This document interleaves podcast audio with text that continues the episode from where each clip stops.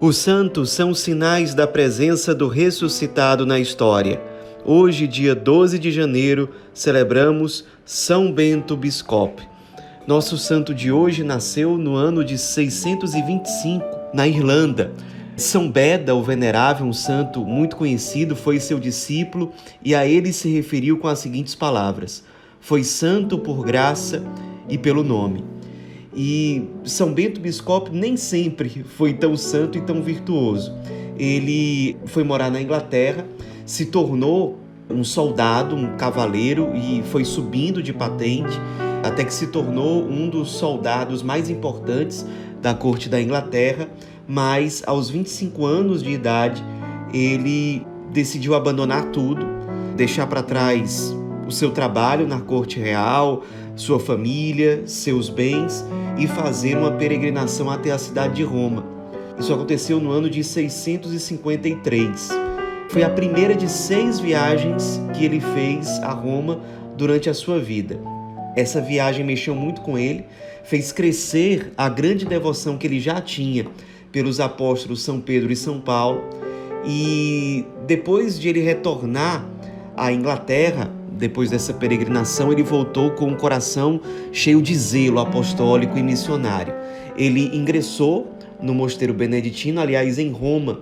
Ele teve contato com a vida monástica e percebeu que aquilo era um chamado de Deus para ele. Então, na Inglaterra, ele ingressou num mosteiro beneditino, fez os votos e ajudou muito São Teodoro, que era bispo da Cantuária, e Santo Adriano na evangelização do território inglês. E São Bento Biscopo foi incansável nessa missão, nesse trabalho.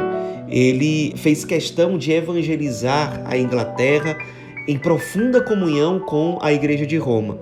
Então, ele foi fazendo viagens a Roma para cada vez mais levar arquitetos, artistas, músicos, pedreiros, uma série de profissionais, de pessoas que pudessem levar para a Inglaterra aquilo que existia em Roma, em termos de igreja, em termos de arquitetura dos templos sagrados, de vitrais, de imagens, de canto litúrgico. Aliás, São Bento Biscope, numa das viagens a Roma, ele fez questão de ele mesmo pedir ao então Papa, que se chamava Agatão, que permitisse que o cantor oficial da Basílica de São Pedro, chamado Abade João, pudesse ir para a Inglaterra ensinar o canto litúrgico para os monges da Inglaterra.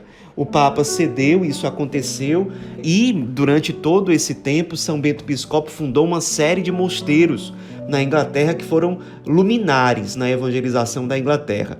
Entre esses mosteiros, os mais conhecidos foram um mosteiro dedicado ao apóstolo São Pedro e outro dedicado ao apóstolo São Paulo. E eram muitos, de fato, dos discípulos monges que São Bento Biscope teve.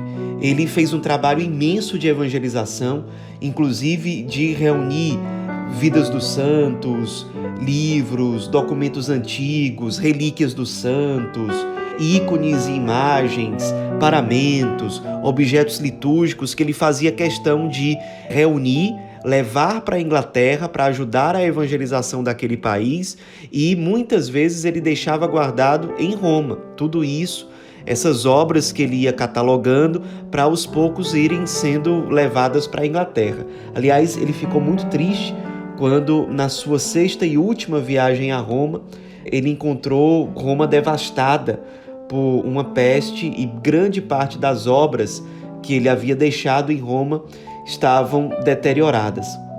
Depois de uma vida consumida pela evangelização, fundando mosteiros, construindo igrejas, evangelizando, fazendo da Inglaterra uma civilização em todos os sentidos, ele morreu junto aos seus discípulos no dia 12 de janeiro de 690, com 62 anos.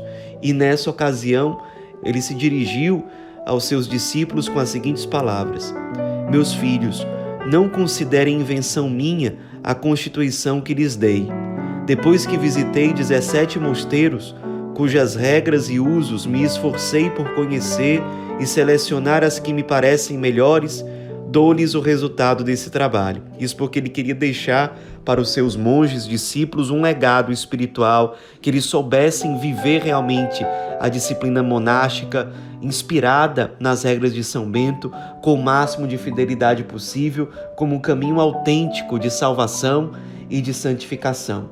Esse santo que teve a iniciativa de evangelizar em profunda comunhão com a igreja, com o Papa, sabendo que a evangelização inclui a pregação, inclui a arquitetura das igrejas, o canto litúrgico, os escritos sagrados, os exemplos dos santos, a arte sacra, enfim, um grande apóstolo que a Inglaterra conheceu. Esperemos em São Bento Biscope para que nós também sejamos resposta para o nosso tempo. São Bento Biscope, rogai por nós.